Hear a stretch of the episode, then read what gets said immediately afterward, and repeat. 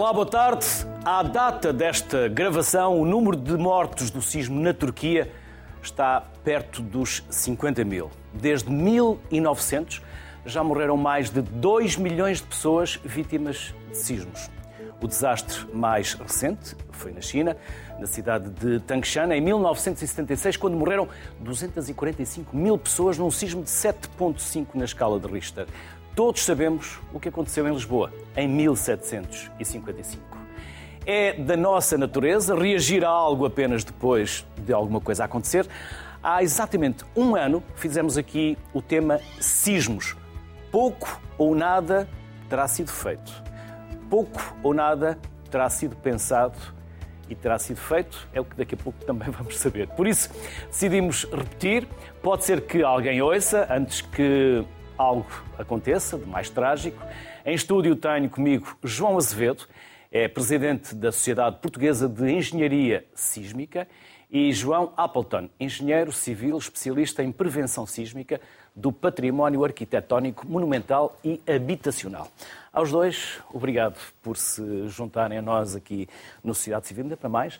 Num dia de carnaval, estamos a gravar num dia de carnaval, obrigado por terem tirado uma parte das vossas vidas, dos vossos, dos vossos tempos uh, disponíveis num dia como hoje para partilharem connosco este tema. Como eu dizia há pouco, há um ano, trouxemos aqui.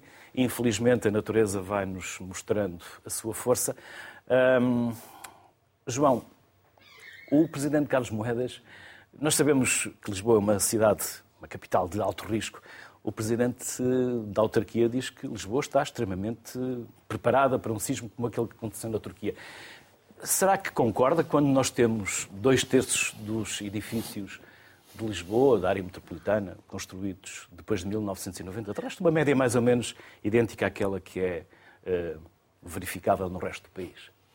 Não tenho essa visão otimista, diria para ser um pouquinho benevolente, diria que nos estamos a preparar, mas diria também que nos estamos a preparar muito lentamente. E, portanto, a resposta é: acho que não, acho que não estamos preparados e acho que dificilmente. Acho que a preparação é uma coisa contínua. De, mesmo quando estivermos mais preparados, teremos que continuar. É um trabalho de preparação para o sismo, que é um trabalho contínuo. Isto é uma corrida de maratona. A preparação para o sismo se for feita lentamente, vai demorar muitos anos. Ela não pode ser feita de um dia para o outro, não pode ser feita com uma varinha mágica. E, portanto, a resposta é simples: não, acho que não estamos preparados. Eu falei em 1990 por alguma razão, porque há uma lei que, entretanto, já tinha sido 1983, mas depois, com os anos da construção, o que é que mudou com essa, com essa lei? Bom, eh, nós tivemos a primeira legislação sismo-resistente muito insípida em 1958.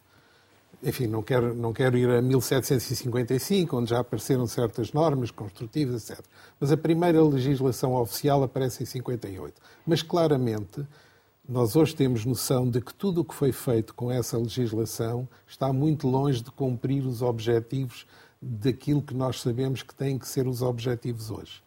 Em 1983, e depois por arrasto, isto acaba por só ser uns anos mais tarde em que começamos a ter eh, estruturas construídas com essa legislação, passámos a ter uma, uma legislação que eu diria que já, é muito, já era muito próxima daquela que temos hoje. Hoje temos os eurocódigos, que felizmente entraram em, em, em regime oficial agora há poucos anos, mas depois é sempre o problema é, bom, mas estamos ou não, a legislação é cumprida, eh, portanto essa é também a grande dúvida e que tem, enfim, levado a alguns, alguns aspectos de, de, de alguma celeuma até sobre a capacidade que nós temos para fiscalizar, para ter um controle de qualidade daquilo que são as nossas construções que, ao contrário daquilo que acontece com muitas outras coisas pequeninas, eu às vezes dou exemplos do, ou dos nossos automóveis, que que ir todos os anos à inspeção, ou do brinquedo para os meus netos, que tem que passar por um controle de qualidade.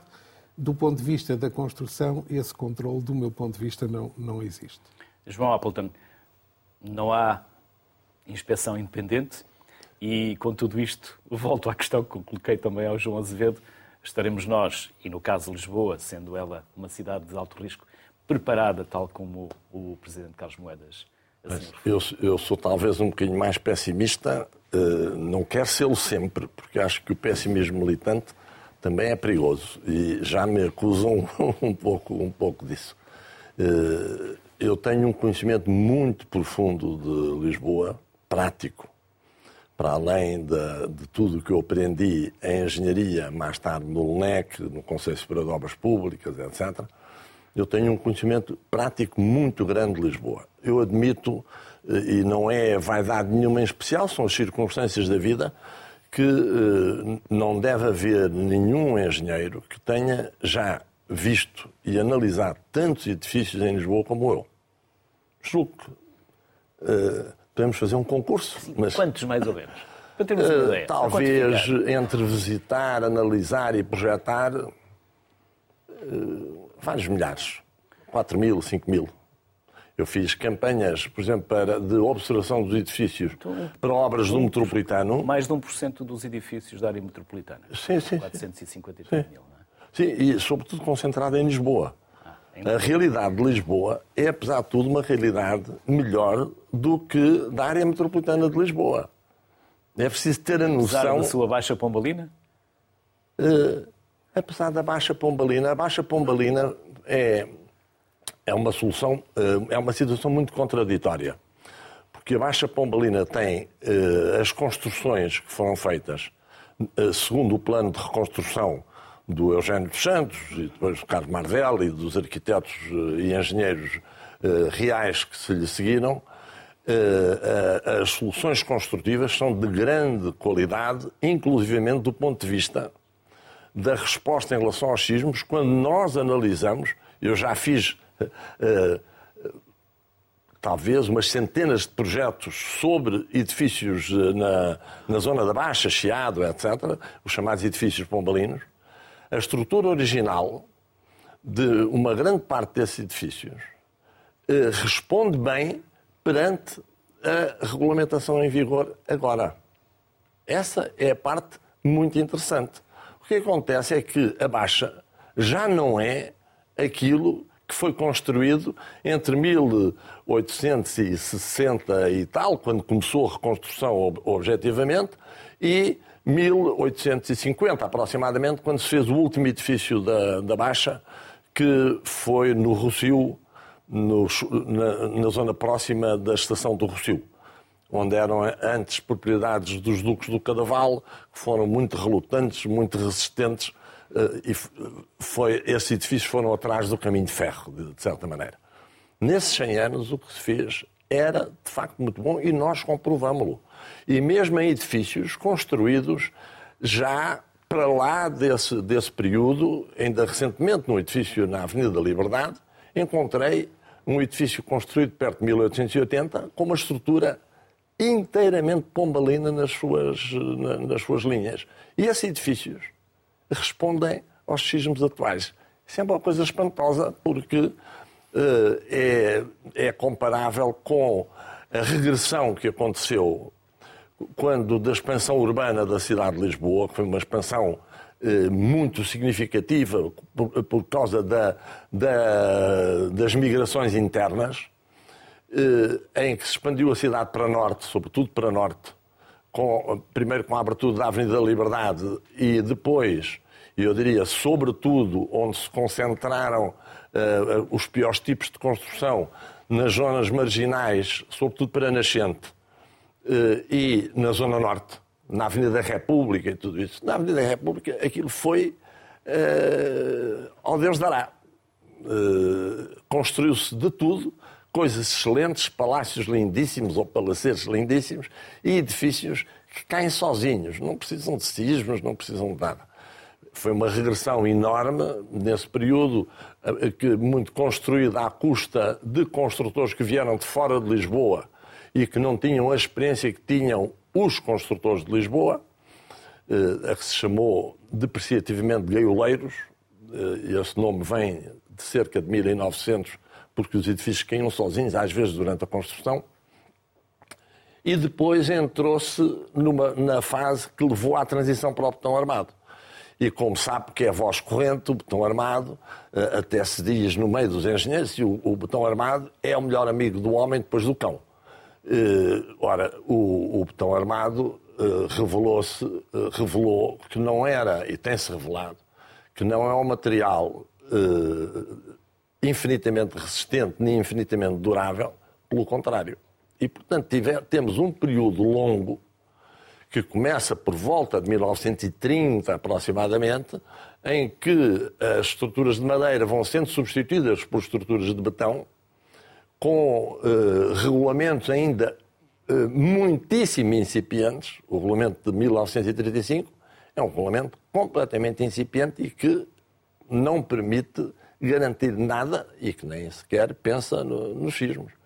Eh, e mesmo uh, o regulamento 58 e depois o de 61 e 67 são regulamentos que, já tentando uh, colocar na, na mesa o, o, problema dos sismos, são regulamentos que uh, têm muito pouco em conta a relevância dos conhecimentos da engenharia sísmica. Por um lado, não havia, e, por outro lado, talvez não houvesse condições ainda para introduzir uh, esses elementos. Portanto, temos também um problema muito sério nos edifícios construídos até à, à eh, vigência da, da regulamentação de 83, que, em alguns casos, eu tinha a felicidade de trabalhar no LUNEC uh, e de fazer projetos, e uh, ia acompanhando os documentos preparatórios do Regulamento 83. Portanto, eu comecei a fazer uh, projetos com os princípios contidos no Regulamento de 83 muito antes de, de 83. Tive a sorte, mas isso é uma questão de sorte. E alguns colegas meus também fizeram isso. Mas a maior parte não fez. E, e eu diria que, a, a partir daí, o que nós temos é um grande ponto de interrogação. Eu tenho conseguido eliminar alguns pontos de interrogação. E, e, em muitos casos, quando resolvo a questão de saber, mas os edifícios agora são seguros, chego a uma conclusão altamente preocupante. É que há muito incumprimento do, do clausulado que consta do Regulamento 83. Já lhe vou perguntar como conseguiu e consegue eliminar esses pontos de interrogação. João Azevedo, eh, como é que nós podemos ter a certeza que os edifícios estão a corresponder àquilo que são as normas uh, e as obrigações legais. Há alguma inspeção, há pouco falávamos da inspeção, quem é que se atravessa, quem é que se responsabiliza dizendo que aquela construção respeitou os princípios neste, que estão na lei? Neste momento, a única coisa que é exigida é uma assinatura do técnico responsável em que diz que cumpriu a legislação. E isso, isso basta? Isso basta, neste momento isso Mas basta. basta para uh, ser aprovado? Basta para ser aprovado. Portanto, não há. E basta para não, tirando se confirmar. Casos, não, vamos ver, tirando alguns casos, eh, que eu julgo que são relativas exceções, eh, de estruturas muito importantes, de obras onde eh, é exigida também uma verificação do projeto. Tirando esses casos, é a assinatura do técnico que garante, entre aspas, do ponto de vista legal que garante uh, Isso é o cumprimento.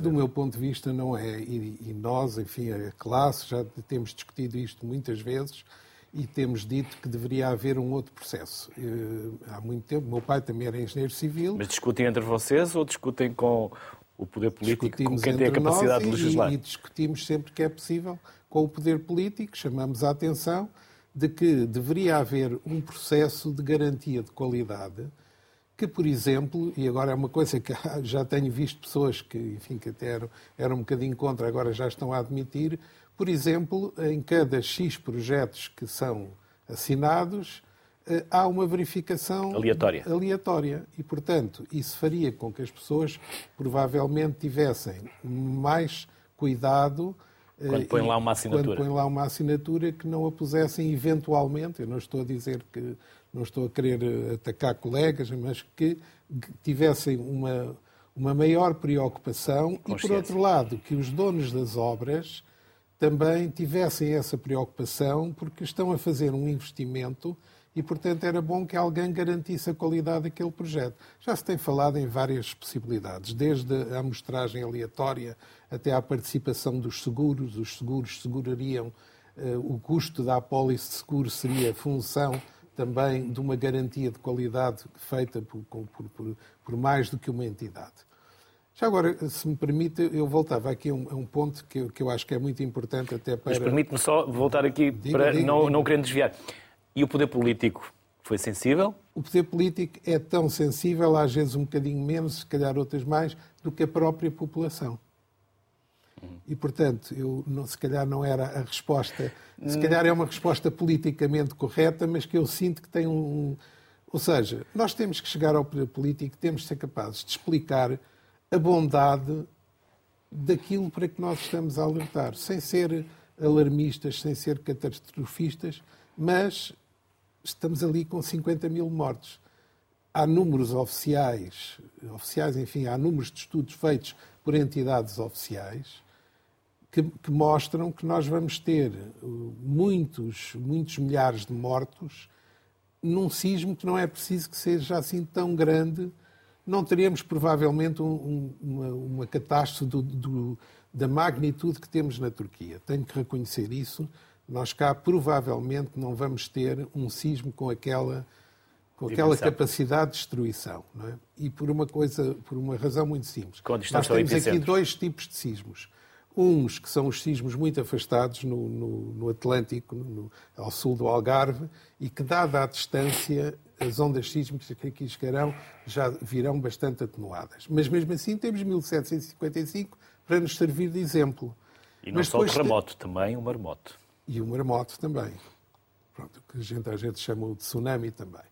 Uh, mas temos outros sismos, como por exemplo de 1531 em Lisboa, ou 1909 em Benavente, creio que é 1909, que são sismos com uma magnitude eh, de 6 ponto qualquer coisa, pode, poderá ir até 7, enfim, é o que me dizem os sismologistas, eu não sou sismologista, portanto ouço o que eles dizem, e esse sismo pode também causar muita destruição localmente. Se me permite agora, porque eu acho que é muito importante, eu voltava a uma coisa que o João Appleton aqui disse, que é o seguinte, é como é que estão os edifícios que teoricamente foram muito bem construídos, como os edifícios pombalinos e mesmo outros, como é que eles estão hoje? E aí há uma responsabilidade muito grande das pessoas. É que o que nós vemos muitas vezes é as pessoas a destruírem o que estava bem feito para fazer passar uma canalização. Ou então querem uma sala maior, tiram uma parede e. E, e isto vê-se por Lisboa aos pontapés isto não devia ser possível, mas é, é uma realidade. E com uma agravante, é que quando o vizinho do segundo andar resolve deitar uma parede abaixo, ele está a condenar todo o edifício. É? Porque aquilo vai, que nem baralho de cartas, vai cair. E, portanto, as pessoas primeiro deviam tomar consciência que têm que viver no edifício sem o magoar, sem lhe infligir danos, que depois vão provocar situações catastróficas em sismos, e, por outro lado, tem que garantir que os seus vizinhos também não o fazem. Não é? E isso muitas vezes não, não, é, não é feito. Hum. João Appleton, estava muito pensativo. Se quiser recuperar alguma ideia do que aqui já dissemos, eh, faça favor. Mas há pouco perguntava-lhe como eliminou esses pontos de interrogação. Uh, como é que eu eliminei uh, essa... Muito também nesta área da recuperação. Uh, as dúvidas? Como é que eliminei as dúvidas? Olha, infelizmente, uh, em alguns casos eliminei-as, ficando com a certeza de que tínhamos problemas seríssimos. Que os edifícios que eu analisava, com uma elevadíssima probabilidade, iriam sofrer o colapso durante um sismo que tivesse as características dos chamados sismos regulamentares. Noutros casos, eh, eu diria com mais sorte, eh, a acompanhar esse tipo de análise havia a encomenda do projeto para, eh, nomeadamente em grandes alterações, etc., para fazer o novo projeto. E nessa altura respondia à pergunta corrigindo tudo o que estava mal e tornando seguros os edifícios.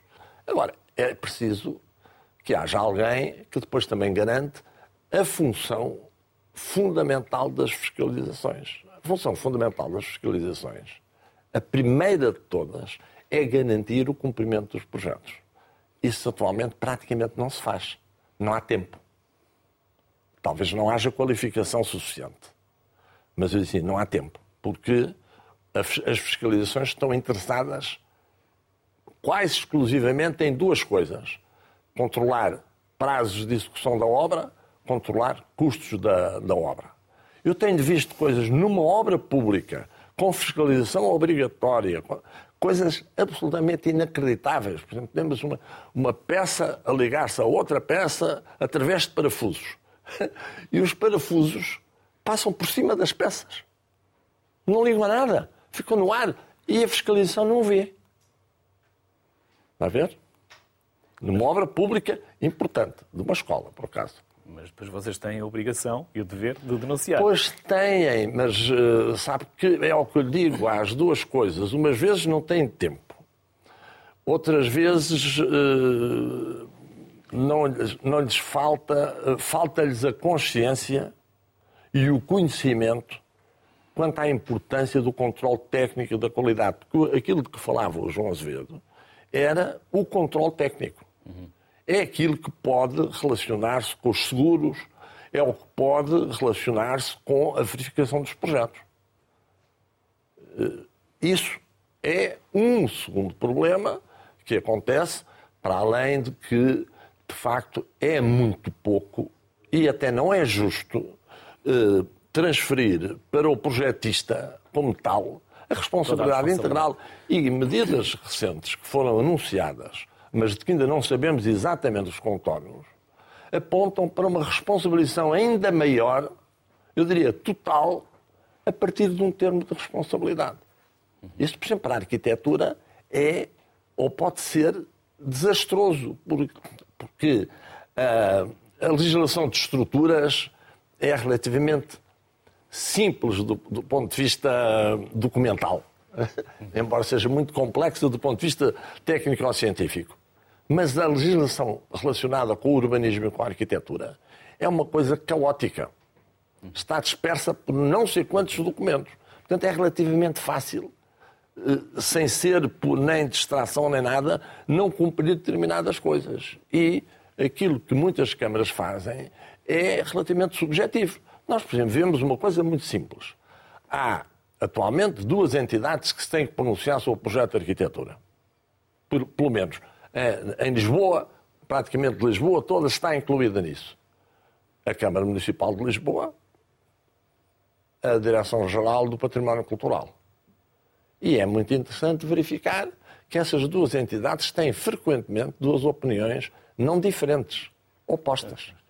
Assim, então, em que fica? Eh, eh, eh, qual é a entidade que o arquiteto vai desrespeitar? Depende correndo o risco de. Dos olhos com que se olha. depende dos olhos, depende do ângulo de abordagem, não é? É.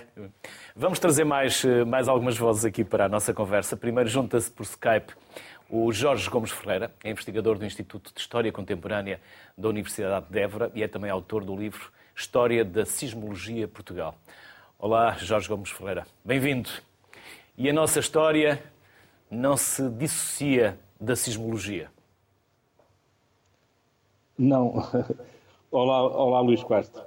Eu, eu, eu, tive um feeling que nós nos íamos voltar a ver depois de ter acontecido o sismo uh, na Turquia e na Síria, porque uma, uma das coisas que a história nos mostra, efetivamente, ou um dos ensinamentos que a história nos traz uh, relativamente a este tema, é que uh, sempre que acontece, sempre que acontece um, um terremoto com, com consequências e com efeitos visíveis, digamos assim, Uh, todos nós nos preocupamos uh, com aquilo que aconteceu, mas, uh, mas a preocupação depois vai se diluindo no tempo.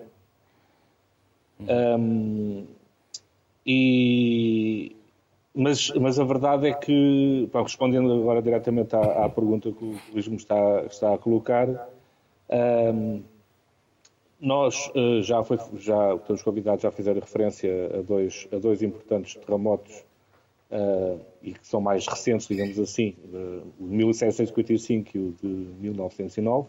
São dois bons exemplos de como, uh, portanto, após o terremoto, houve, uh, portanto, agora não, não estou a referir à catástrofe em si, mas houve um, efeitos no sentido de as autoridades preocuparem-se a ver, a ver desenvolvimentos em termos científicos e tecnológicos. Por exemplo, o terremoto de 1755 trouxe um, o, o, estudo, digamos assim, ou a compreensão do sismo para um plano racional, portanto, passámos do plano divino para um plano mais racional, que foi muito importante.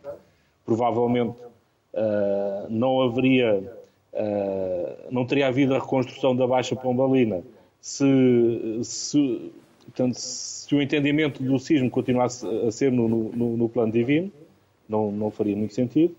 Um, há, há, vários efeitos, eu penso que não, não terá importância para este, para este programa estarmos a falar desses, desses diferentes efeitos em termos uh, de desenvolvimento científico ou tecnológico. Uh, portanto, eu. Uh, Mas acredita, Jorge, portanto... acredita que é possível, é impossível fazermos futurologia, mas pelo conhecimento adquirido, pela história, pelos exemplos que a natureza nos vai dando para nos dar alertas daquilo que vem do interior da Terra, é possível um grande sismo em Portugal num futuro próximo, oh, médio? oh, Luís, olha, eu estou, fora, eu estou fora do país e estou num quarto de hotel e provavelmente daqui a pouco serei expulso do quarto porque estou, estou mesmo na hora de saída. Uh, mas escolhi este cenário por trás de mim, portanto, se calhar não se vê bem por causa da luz, mas eu estou no meio da arranha-céus e, e, e, não tenho, e não tenho receio, quer dizer, eles poderão cair por outras razões, mas por sismo não será provavelmente porque eu não estou numa região sísmica. E, portanto, os estudos de sismicidade histórica uh, ensinam-nos, ou mostraram-nos, que há regiões mais sísmicas do que outras. Um, e, efetivamente, nós não conseguimos prever uh, o dia e a hora em que vai haver o acontecimento sísmico. Mas nas regiões sísmicas, nós temos a certeza que o acontecimento vai ocorrer. Uh, e, portanto, não podendo prever, porque efetivamente é, é impossível prever o dia e a hora, aquilo que há a fazer é apostar na, na prevenção. Portanto, daí os meus parabéns eh, por, pelo vosso esforço de tentar manter este tema atual, de terem eh, trazido a engenharia sismológica ao programa, e começaram muito bem o programa por, portanto, dois convidados que estão ligados a esta área, porque aquilo que há a fazer é efetivamente apostar na, na prevenção. E a prevenção é a construção, a construção antissísmica, sendo que também, já agora, eh, eu, eu, eu sou professor no, no ensino secundário e, e, também eh, penso que será muito importante, e também, também se enquadra na questão da prevenção, o, os exercícios de evacuação, os simulacros, o tentar passar ao nível das escolas as medidas de autoproteção, provavelmente até daria um tema para outro programa, não sei, mas uh, que se faz, eu sei por experiência própria que se faz, mas penso que faz-se um pouco para cumprir uma formalidade e, e, penso que falta mais seriedade na, na realização destes, destes exercícios. Uhum. Jorge Gomes Ferreira. Passar... Diga, diga, diga.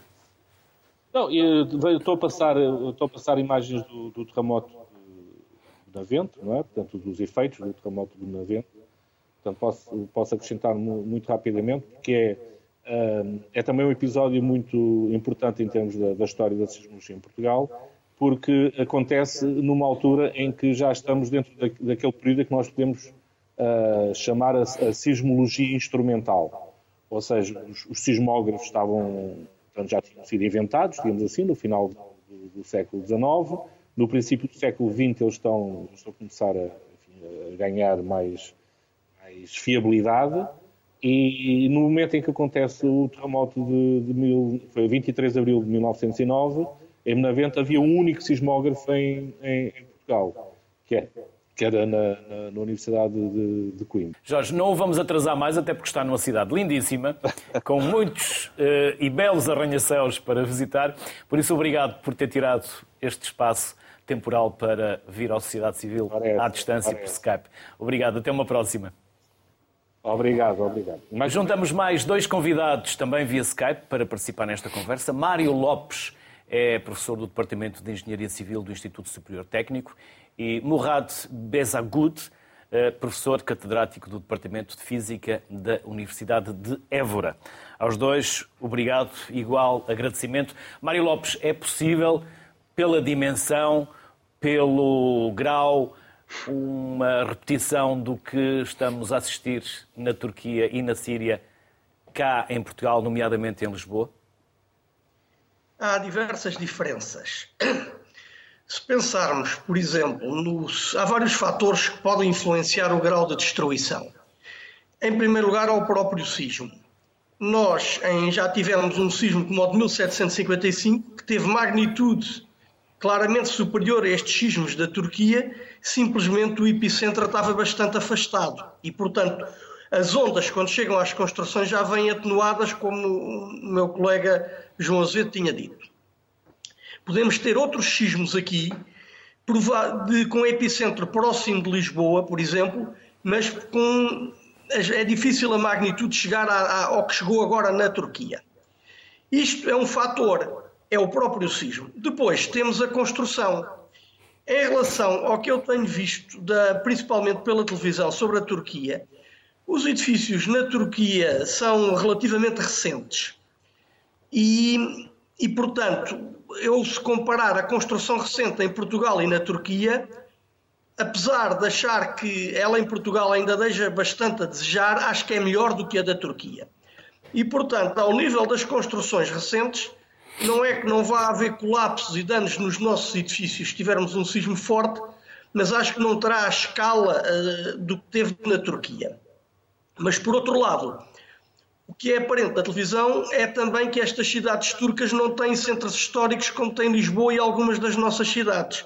Portanto, eu creio que aparentemente temos mais construções antigas, construídas em épocas em que não havia cálculo sísmico e preocupações com a questão sísmica, temos mais do que na Turquia. E, portanto, enquanto nas construções novas se calhar estamos melhor, nas antigas se calhar estamos pior. Eu diria, em termos globais, repare que na Turquia a contagem de mortes já vai em 50 mil, ou perto de 50 mil. E isto é o que os governos dizem, porque depois a realidade normalmente anda um bocado acima disso. Pode ir facilmente para o dobro. E nós, o que temos alguns estudos credíveis, não apontam para que se ocorresse aqui um sismo como o de 1755, como o prescrito na regulamentação, que nós estivéssemos digamos, pelo menos ao nível de mortes e de danos, a situação não, fosse, não seria tão grave como na Turquia. Eu posso citar um, uma tese de doutoramento de uma especialista do UNEC que apontava, passo para a repetição do sismo de 1755, um número de mortos entre 17 mil e 27 mil no país inteiro, em Portugal. Portanto, estamos abaixo do que é esta catástrofe na Turquia em termos quantitativos. Mas em termos qualitativos, é uma, seria uma grande catástrofe em Lisboa, até porque, digamos, o nosso país, em termos de população, é menor do que a Turquia e a zona de Lisboa tem aqui 30, uh, mais, cerca de 30% da população, gera cerca de 40% do produto interno bruto. Eu não sei qual é a dimensão populacional e económica da zona na Turquia que foi afetada por este sismo, mas em relação à totalidade do país, creio que é menos. E, portanto, a capacidade do resto do país ajudar para a reconstrução, etc., se calhar é maior. Portanto, não há um único parâmetro para poder dizer que a situação em Portugal era pior ou melhor, mas naquele que é talvez o mais importante, que é o potencial número de, de mortos e feridos, a situação cá é grave, é preocupante, mas não é tão má como na Turquia. Morrado, a Universidade de Évora instalou um sistema de alerta de sismos. Que sistema é este? Não, ainda, ainda não está, está, está, eh, está a ser instalado neste momento. Uhum. Uh, uh, em, em, colaboração com o IPA. Está em curso. Uh, já temos sítios já preparados, mas ainda a instrumentação que tem que, tem que ser colocada em, em furos. Os furos foram feitos e estamos. É, é, é pronto, a, a, infraestrutura, a infraestrutura é um bocadinho pesada e neste momento está a ser instalado. Mas o que eu queria dizer, eh, não sei se está a ver o mapa que está agora no ecrã. Sim, estamos, a ver, estamos a ver. Esta é a sismicidade que temos no mundo. Este é uh, uh, o período. é o Morrado está a tapar Portugal com a cabeça. Consegue desviar só um bocadinho por momentos para vermos. Pronto, ok, já vimos okay. e entretanto também já vamos, já vamos colocar no ar é, pronto, o mapa. Mas estava, estava no ecrã, exatamente. Não, mas Olha, por, por, magia, por magia desapareceu o meu rato. Sim, aqui de, desapareci. É, é, são, são sismos uh, registados, ou seja, por instrumentos, este período instrumental, uh, da sismicidade mundial a partir de 1905, são magnitude superior a 3 ou 4, não me recordo muito bem, até, até 2015. Nós podemos ver a sismicidade, ou seja, se nós fizermos um mapa daqui 50 ou 100 anos, vamos ter mais ou menos a mesma, mas provavelmente maior em termos de resolução. Em termos de resolução, ou seja, os sismos vão ser muito bem localizados e vamos ver o delineamento de, mesmo das placas que são a origem do sismo.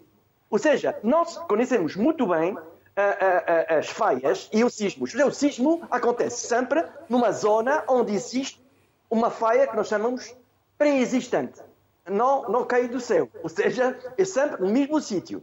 Se nós vamos ver agora na Turquia, não, eh, nos últimos anos, houve vários sismos na faia norte anatoliana, que está, eh, está no norte da Turquia, embora a, a, a, os sismos que aconteceram eh, recentemente, a sequência sísmica que aconteceu recentemente, 7.5, 7.3 e ontem 6, aconteceram numa zona no sul onde as, as, as falhas uh, não, não, não eram vistas, eram falhas cegas, enquanto no norte havia deformação visível. E nesta parte era uma zona cega, não havia sismos. E pela primeira vez, uh, uh, embora os sismos já aconteceram no passado, mas pela primeira vez, acho que o período de retorno é à volta entre 200 e 250 anos, houve esta sequência sísmica. Se agora comparamos, eh, falar de preparados, bem preparados, comparamos, vamos comparar Portugal ao Japão. O Japão é um país que é preparado, e não diria extremamente preparado. Por quê? É bem preparado, no entanto, aconteceu um sismo em 2011 uh, eh, que uh, uh, pronto, criou, provocou enorme acho que uh, à volta de centenas de mortos, acidentes nucleares e a, zona onde, uh, onde aconteceu o sismo, não era previsto. Ou seja, os especialistas não, não estavam à espera de um sismo naquela zona, porque exatamente o que aconteceu na Turquia era uma zona cega. Ou seja, não havia, não havia uh, deformação na superfície, não era visível. Uhum. E apareceu em 2011, como agora apareceu em 2023 na Turquia. Uhum. Ou seja, mas é sempre nas zonas, de, de, zonas onde há falhas preexistentes. Ou seja, o sismo já acontece sempre no mesmo, no mesmo, no, no mesmo sítio. Portanto, eu que diria, o meu papel como sismólogo é, é, é, é educar, tentar eh, passei uh, uma grande parte da minha vida nas escolas também, uh, a, a, transmitir com o, o, projetos financiados pela agência Ciência Viva, embora há muito dinheiro foi... Para concluirmos, Morrato. Sim, foi investido pelo governo na, na, educação, mas politicamente nada, como foi dito antes de mim, poucas, poucas coisas foram feitas. Uhum. Portanto, os sismos são presentes e nós devemos viver com os sismos. Como vivem os Inuit lá em Groenlândia, com o frio, menos 50, os nomadas vivem no deserto, uh, são sim sismos naquela zona, mas com temperaturas extremas. Nós devemos aprender a viver em cidade, como vivem em Califórnia, como viver os japoneses. Temos de aprender a viver, mas por isso, eh, com os sismos, mas por isso devemos, ter, devemos nos adaptar a isto. E por isso Concordo com o que foi dito com meus colegas uh, uh, anteriormente. Muito obrigado. Morrado, Bezegut e Mário Lopes, obrigado pela simpatia e pelos contributos que nos deixaram. E pegando na deixa do Morrado, pergunto ao André Macedo Fernandes, que está também por Skype, que é Comandante Nacional de Emergência e Proteção Civil. Daqui a pouco vamos ter também o Fernando Carrilho, que é sismólogo. Uh, pergunto ao André se estamos preparados enquanto sociedade civil. Boa, boa tarde. Eu, mais do que dizer que estamos preparados, eh, nós estamos-nos a preparar. Eh, e é essa a lógica que temos vindo a fazer nos últimos anos, eh, em parceria com diferentes entidades, nomeadamente também, quer com o Instituto Português de Mar e da Atmosfera, e, e lembrava aqui, e trazia também aqui à discussão e à partilha, aquilo que é o exercício um, da Terra Trem, que é um exercício, enfim, de sensibilização pública, uh, que é feito todos os anos, já vai na décima edição, portanto este ano será a décima primeira edição, que prevê, de facto, em junto da população e das diferentes instituições, sejam elas públicas ou privadas, falarmos dos sismos, aprender a viver com os sismos e também, acima de tudo, aplicar os três gestos que são simples e que, no caso de um evento sísmico, nos podem, de facto, ajudar a, a, proteger a vida e a, e a minimizar os danos nas pessoas. Também todo o trabalho que tem vindo a ser feito de preparação dos exercícios, nomeadamente com, em 2009 fizemos um exercício internacional de proteção civil, o PT Quake, que previa testar e testámos o plano de risco sísmico para a Metropolitana de Lisboa. Depois também em 2019 o exercício Cascade, onde também trabalhámos com equipas nacionais e internacionais em diferentes cenários e um deles também, um dos cenários era o cenário sismo. Uh, temos também feito um investimento e um esforço muito grande no treino dos operacionais, que resultou também nesta projeção da força conjunta que foi no âmbito da resposta europeia ao sismo que atingiu na Turquia, e que, eh, pela primeira vez, eh, estes operacionais, os operacionais portugueses, conseguiram detectar e fazer o resgate eh, de uma vítima com vida num cenário destes de sismo. Temos vindo a fazer essa preparação. Obviamente, como já foi dito aqui pelos diferentes intervenientes, nós, os portugueses, infelizmente, temos sempre, por vezes, um pouco avessos àquilo que é a cultura de segurança preocupamos-nos muito pouco com a nossa segurança. E esta segurança tem que ser uma segurança conjunta. Nós só podemos nos preparar para um evento sísmico e viver e percebermos o que é este evento, quais é que são, enfim, as origens, as causas e as consequências dele, se trabalharmos em conjunto, em comunidade. E é essa a lógica que temos vindo a fazer. É um caminho longo, uh, passo a passo, mas quer com programas uh, de sensibilização apostados também na escola quer com, também com este programa Sociedade Civil e também dar esses parabéns, o parabéns a, a vocês, trazemos sempre à coação e à opinião pública o que é um sismo e como podemos fazer para nos preparar. Eh, é um caminho que se faz caminhando, passo a passo, longo ainda, mas pensamos que com, também com, com, trazer sempre à coação e falarmos deles, conseguimos instituir esta cultura de segurança e de prevenção também, com pequenos gestos que de facto podem fazer a diferença no caso de um sismo para uma pessoa, como disse o André, e para este cão que também foi resgatado pelas Exato. equipas uh, portuguesas. Fernando, porque é importante falarmos de sismos?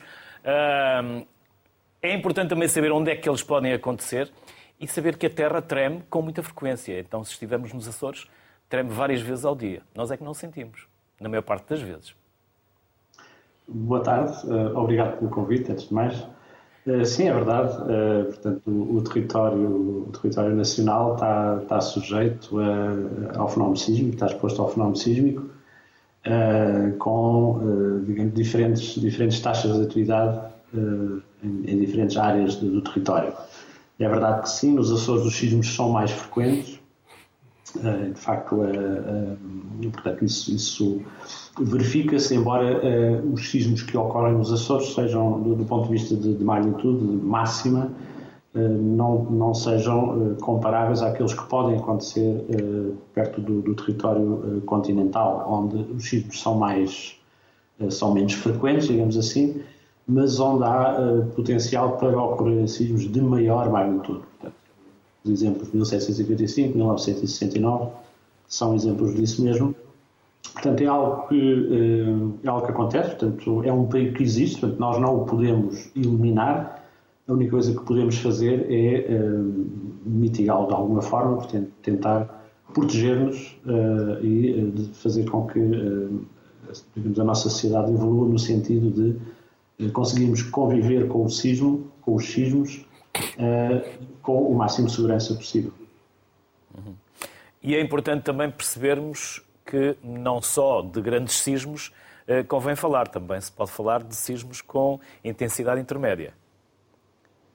Exatamente. Portanto, um, sismo, um sismo de magnitude 6, eh, como, como aqueles que ocorreram em 2009 e em 2007, eh, perto do território de, de Portugal continental, mas em, em, zona submersa, a cerca de 200, 150, 200 km da, da costa, Uh, são sismos intermédios em termos de magnitude, foram sentidos em praticamente todo o território, mas com intensidades sísmicas relativamente baixas, intensidades na ordem de grau 4 na Cala, por exemplo.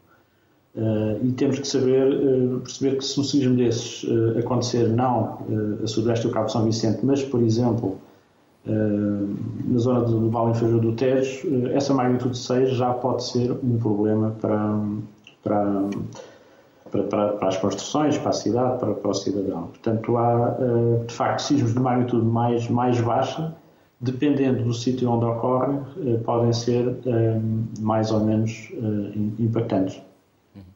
Fernando Carrilho, André Macedo Fernandes, obrigado.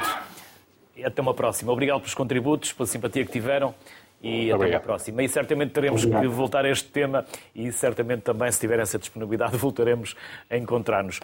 João Appleton e João Azevedo, duas questões que podem uh, uh, respondê-las da forma que muito bem entenderem e misturar respostas se assim entenderem. Primeiro, é muito mais caro construir, uh, preparando os edifícios para um sismo?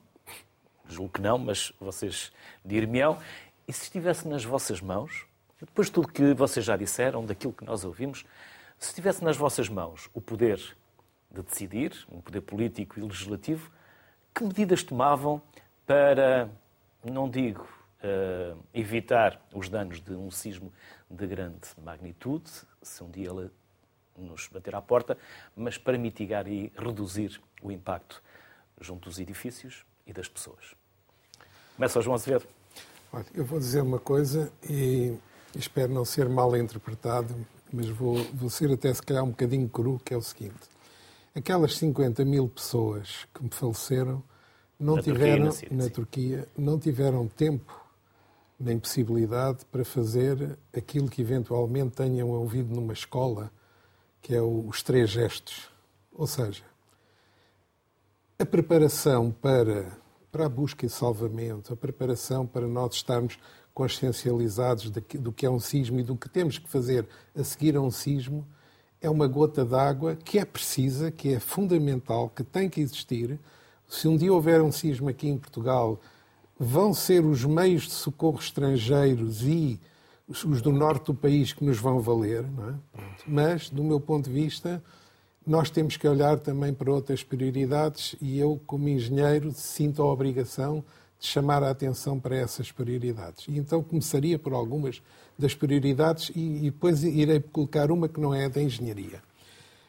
As eh, este é um trabalho de maratona, como eu disse. Ou seja, isto vai levar muitos anos, vai levar décadas, até que nós atinjamos aquilo que o Mourado Bezagu dizia, que é vivermos à vontade num país sísmico, como já vivem mais ou menos no Japão, na Nova Zelândia, etc. Bom, o que é que é preciso? Temos que começar por algum lado. E esse lado, eu também costumo dizer uma coisa a brincar, que é a casota do meu cão é menos importante que a minha casa, mas a minha casa é menos importante que a escola dos meus filhos ou dos meus netos. Portanto, onde eu investiria era a garantir o bom funcionamento e a reabilitação das infraestruturas importantes, hospitais, escolas, eh, centros de emergência, aí, eh, digamos, o nosso património arquitetónico mais, mais fundamental, portanto, é por aí que eu começaria. E é evidente. Até porque ele deverá ficar de pé para depois essa Exa emergência de socorro. Exatamente. Não adianta ter uma estação de bombeiros em que, por exemplo, as portas não abrem a seguir um. Pronto. Não, eh, em Itália, só para dar um exemplo, para que as pessoas percebam, em Itália morreram em, num sismo há uns anos 50 e qualquer coisa crianças e uma professora. A seguir a isso, a Itália fez um, um, plano de reabilitação de todas as escolas das zonas sísmicas da Itália. Já acabaram. Eu julgo que já acabaram de o, fazer, de o, de o implementar. Aqui para nós, o, o problema é que nós, por torpor, porque achamos que é muito difícil, não começamos. E se não começamos, não vamos acabar, como é óbvio. Não é? Portanto, mais uma vez, não vamos resolver tudo de uma vez só, mas temos que dar prioridades. Já agora, para que o Sr. Presidente da Câmara, que foi meu ex-aluno, não fique zangado comigo. e, foi, vou... e era bom aluno? Foi bom aluno, aliás, ele foi para a França, exatamente, fazer um Erasmus, enfim, não vamos entrar aqui nesses, nesses detalhes. Então, e o que diria o professor do aluno não, depois desta não, declaração é de que Lisboa é está extremamente não, bem é preparada? Só para dizer uma coisa, neste momento está em curso na, na, Câmara Municipal de Lisboa, isto até já vem da, da anterior, eh, do, do anterior executivo e muito bem foi continuado com este, com este com este. Às vezes também vemos isso, é vem o executivo e acaba com aquilo que o outro executivo estava a fazer e aqui tem que haver essa continuidade. Houve e está a ser desenvolvido um, um bom trabalho que eu espero que está no início, mas eu, é tal, estamos a preparar, mas que eu espero que, que tenha concretizações e a concretização terá que ser reabilitar alguns dos edifícios que forem considerados mais importantes. E para mim essa é, é mãos, a, mãos à, à obra, pés a caminho, começar a fazer coisas. O fenómeno da imitação é muito importante também. Se eu, se eu reabilitar a minha casa, o meu vizinho vai olhar e se calhar vai pensar, olha, aquele, aquele, se calhar é esperto. O que, diria, o que diria o professor João Azevedo ao aluno Carlos Moedas, que foi seu não aluno, quero estar a falar. depois dessa... Desculpa até de ter, de ter falado nisso. Eh, mas eh, o que eu diria é isso, é, mas não diria apenas ao Carlos Moedas, diria a todos os presidentes de Câmara, diria ao Governo, diria, enfim, a todas as pessoas que têm capacidade, responsabilidade e capacidade para fazer. É preciso começar a trabalhar. É a única certeza que nós temos, como eu costumo dizer aos meus alunos, é que vamos ter no futuro um sismo igual ou superior àquele que já tivemos. Só falta saber quando e aonde. Não sabemos quando e aonde. Não é? Pronto. Mas, o, o, o, o, aonde sabemos, o mais, ou sabemos menos. mais ou menos. O quando é que não. não é? Pronto. Mas temos é que começar. Já agora, para que não digam que eu, que eu só falei de coisas de engenharia, está também em curso um, um, um programa que é uma coisa que se chama Early Warning, que já existe em alguns países, e que eu até fui crítico da forma como ele eventualmente estaria a ser implementado, só apenas a única coisa que eu queria era ter a certeza que ele funcionava. E o que é isso? É, nós podemos, as ondas sísmicas demoram desde o epicentro, por exemplo, do sismo 1755 até chegar em Lisboa, demoram minutos. Ora, se nós tivermos, por exemplo, um sinal de rádio que é emitido quando o sismo é detectado no epicentro. Uma sirene? Não, não, um sinal de rádio que vem. Não é, é uma, telemóveis? Não é uma sirene. Isso não dá. Não dá porque as pessoas não têm tempo de fugir. Algumas poderiam, pronto. Mas dá para fazer coisas muito importantes. Por exemplo, parar os elevadores. Hoje em dia isso é facílimo. Parar os elevadores em todos os edifícios. Isso com, com um telemóvel faz isso. Uh, nós não temos centrais nucleares, mas, por exemplo, parar uma central nuclear, parar um comboio. Portanto, há muitas coisas que podem ser feitas. Abrir as portas das estações do, do, dos bombeiros automaticamente. Tudo isso pode ser planeado e esses três segundos podem poupar muitas vidas, não pouparão eh, as pessoas que estão dentro dos edifícios, portanto, não vai resolver esse assunto, mas é, é também um campo onde tem que se apostar. Pôr a domótica mais ao serviço também Exatamente. da prevenção. E nós conseguimos aí ter, e, e os avisos de tsunami, isso e tudo. esses segundos podem ser isso, preciosos. Isso é uma área onde, onde até tem estado a ser feito algum trabalho. A gente também tem que dizer aqui, as coisas têm estado a ser feitas. No Algarve há vários municípios, aqui Cascais e Oeiras, etc. Portanto, estão a fazer, e Lisboa estão a fazer trabalho nesse sentido. Agora, fica é depois as construções. E essas é que matam 50 mil pessoas. O resto é para preparar o depois do sismo, é para preparar os planos de emergência. Mas quantas pessoas é que estas equipas todas salvaram na Turquia? Eu não sei, mas devem ter sido dezenas. Não foram centenas, de certeza. Ou se foram, foram muito poucas. Até por muitas vezes as equipas já são projetadas com algum delay porque Mas não naturalmente é isso, é, não é, isso, não é, é porque as pessoas já morreram. As pessoas já morreram, não, quer dizer, vão-se tirar cadáveres. Portanto, a, a, a, a, missão destas equipas de salvamento é extremamente importante, longe de mim estar a menorizar a sua importância, mas não resolve o problema das construções. João Appleton. Eh, eu vou, vou ser politicamente incorreto, naturalmente, e já estou a ver os meus filhos e os meus netos a, a porem as mãos na cabeça e eventualmente algumas pessoas começarem a pensar no que é que me irão fazer amanhã.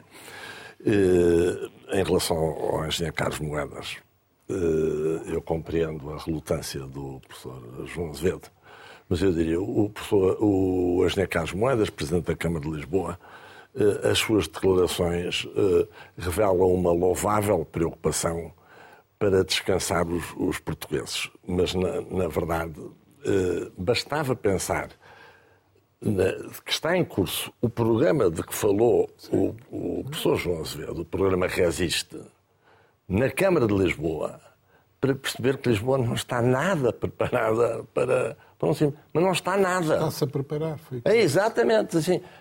Pode, a partir da, da reflexão sobre as coisas e ouvindo, de facto, as pessoas que mais têm trabalhado nesta área, podem seguir-se os bons exemplos que já foram feitos. E eu concordo em absoluto com, a, com, com, o professor eh, João Azevedo. Nós temos que estabelecer prioridades. Eh, eu vivo num edifício que provavelmente cai durante um sismo, um edifício com estrutura de betão, construído em 1960. E eu costumo dizer. Para o qual, há, soluções, para o qual há soluções, ainda estávamos a discutir isto há pouco, há soluções fáceis, fáceis. de reabilitar aquele edifício. Mas não, e é um não dos 15%. Mas isso não me preocupa. faz parte dos 15% mas não preocupa, sabe porquê? Só. Porque eu, atualmente, eu preocupava-me há uns anos, a sério, porque tinha em casa, era eu, a minha mulher, numa, numa determinada altura, os meus três filhos, depois comecei a ter jantares com os meus filhos e com uh, as noras e o genro, depois vieram os netos, tenho oito netos, e até a minha casa serviu de infantário antes dos três anos para eles fazerem aquela primeira fase e todos os meus oito netos estiveram lá em casa. Eu ia andava preocupado. Agora não. Eh, os meus filhos eh, casaram, têm filhos, vivem nas suas casas, a minha mulher morreu, eu estou sozinho. Eu não represento risco sismo significativo, portanto deixei de me preocupar. E à medida que os anos vão passando, preocupo-me menos, porque eu tenho 75 anos, este ano faço 76, daqui a uns anos, se ficar vivo, faço 80. Esse problema, de facto, eu sinto isso, não tem importância nenhuma. Agora, o problema da cidade de Lisboa, isso preocupa-me. Preocupa-me que se anda há não sei quantos anos a discutir determinados, determinadas questões que mostram a dificuldade que os portugueses têm para lidar com a realidade. Eh, é escandaloso o que se passa com o aeroporto, é escandaloso o que se passa, ou que se passou, o que se tem passado com o hospital. Quando nós temos a sensação, não sei se pode ser mais do que sensação, porque não tenho a certeza já foram feitos esses estudos, mas nós podemos ter um seríssimo problema com os hospitais. Eu tenho quase a certeza de que haverá quartéis de bombeiros que vão colapsar. Isso é uma coisa que não, pode não passar pela cabeça de, de ninguém. Quer dizer, nós temos ótimos teóricos em sismologia, ótimos teóricos em engenharia sísmica, temos ótimos engenheiros, temos excelentes arquitetos. Mas então por que é que nós temos, de certa forma, um caos que até talvez seja atraente, quer dizer, o, o caos que nós criamos, que os portugueses criam à sua volta, pode ser muito atraente, porque de facto é assim uma, uma mistura de sofisticação com decadência. E tal. Isso é agora muito apreciado pelos povos do Norte, onde já não há aparentemente decadência, é só sofisticação. Eles gostam disto, de virem uh, contactar com uma realidade tão interessante como a, a realidade de Lisboa ou, ou do Porto.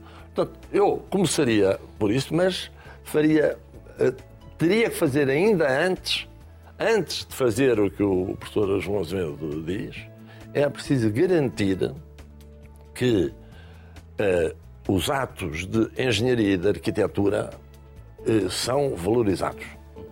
É preciso que seja capaz de distinguir entre bons e maus profissionais. E há muito bons profissionais e há muitos maus profissionais. Já estamos a ouvir a música, é como nas galas, quando começam a pôr a música, estamos a mandar embora. Já ultrapassámos o tempo para, para fechar mesmo. Só para fechar mesmo. É dizer, é que o custo do reforço sísmico, porque era uma pergunta que uh, dirigiu e que não foi respondida, mas eu posso dizer, é que não, às vezes nada. Se nós estivermos a fazer uma grande intervenção, por exemplo, num edifício existente, o reforço sísmico pode ter um peso irrelevante porque o que se tem que fazer na estrutura para a tornar capaz para que as pessoas lá vivam em segurança é, em muitos casos, suficiente. Não tem peso nenhum. Se fizermos uma intervenção específica de reabilitação sísmica, ai, o custo pode ser muito pesado porque é só esse. Numa construção nova, uh, o reforço sísmico, eu não digo que seja de 3%, porque tenho experiência que diz que pode ser mais, mas é entre 3, eu diria 6 ou 7%, de um valor que é do custo da estrutura, que por seu lado representa 20, 25% do custo da construção, que por seu lado representa 25% ou menos do valor patrimonial que o comércio eh, da, das casas eh, garante. E, portanto, isso está, está tudo João relacionado. João Azevedo, fica aqui um convite para voltarmos a este tema. Talvez eh, no exterior, com mais convidados, logo veremos quem é que está disponível para se sentar connosco e voltarmos a falar sobre a sismologia, sobre o risco de Lisboa, se Lisboa e o resto do país está preparado para uma eventual catástrofe provocada por um eventual sismo. Bem-ajam pelo tempo que nos dedicaram, pelos conhecimentos e saberes que connosco partilharam. Fica então essa promessa e essa suspeita de que nos vamos encontrar brevemente.